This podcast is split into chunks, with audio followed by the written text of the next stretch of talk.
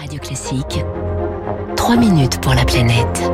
Bonjour Baptiste Gabory. Bonjour François, bonjour à tous. Un degré et demi de plus plutôt que 2 degrés, hein, c'est l'objectif, c'était tout l'objectif de la COP 21 à Paris, rappelé à Glasgow.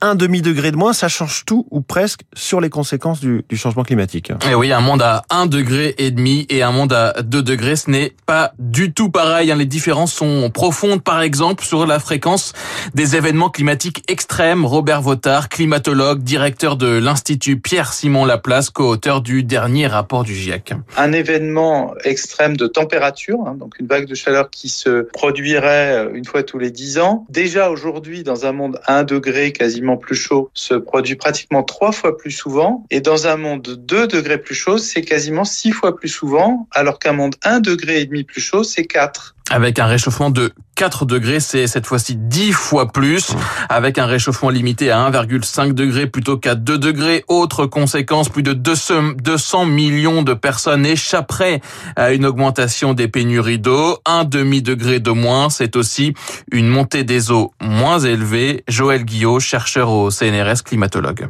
Il y a 10 cm de différence entre 1,5 et 2 degrés. Alors on peut dire que 10 cm, c'est pas beaucoup, mais en fait, euh, quand en période de, de temps tempêtes, par exemple, et puis il faut ajouter les marées aussi, et puis des phénomènes qu'on appelle des submersions marines. 10 cm de plus, eh bien, ça va rendre des événements extrêmes qui n'arrivaient qu'une fois par siècle. Ils vont arriver euh, une fois tous les 10 ans. Quoi. Et avec des conséquences euh, directes, par exemple, dans le sud de la France, sur la Camargue. Ça va doubler à peu près la surface de la Camargue qui sera inondée. Tout sera en fait euh, envahi par de l'eau salée, donc ça va quand même rendre la Camargue très différente de ce qu'elle est maintenant. Événements climatiques extrêmes, montée du niveau des océans, mais aussi impact sur la biodiversité. Je vous cite un seul chiffre. À 1,5 degré, 70 à 90% des coraux disparaîtront.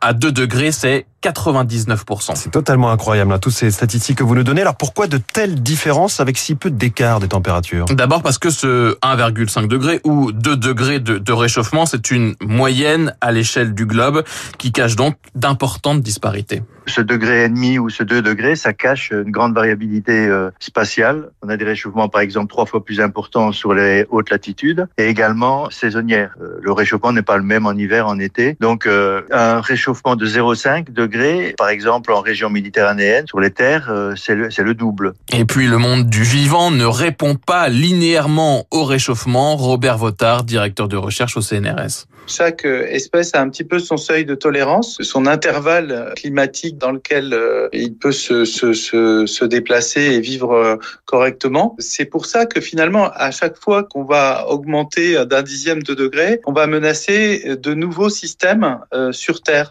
Deux fois plus d'insectes, trois fois plus de plantes seront au bord de l'extinction dans un réchauffement à 2 degrés plutôt qu'à 1,5 degrés, ce qui fait dire donc aux experts du climat que dans cette bataille contre le réchauffement climatique, chaque dixième de degré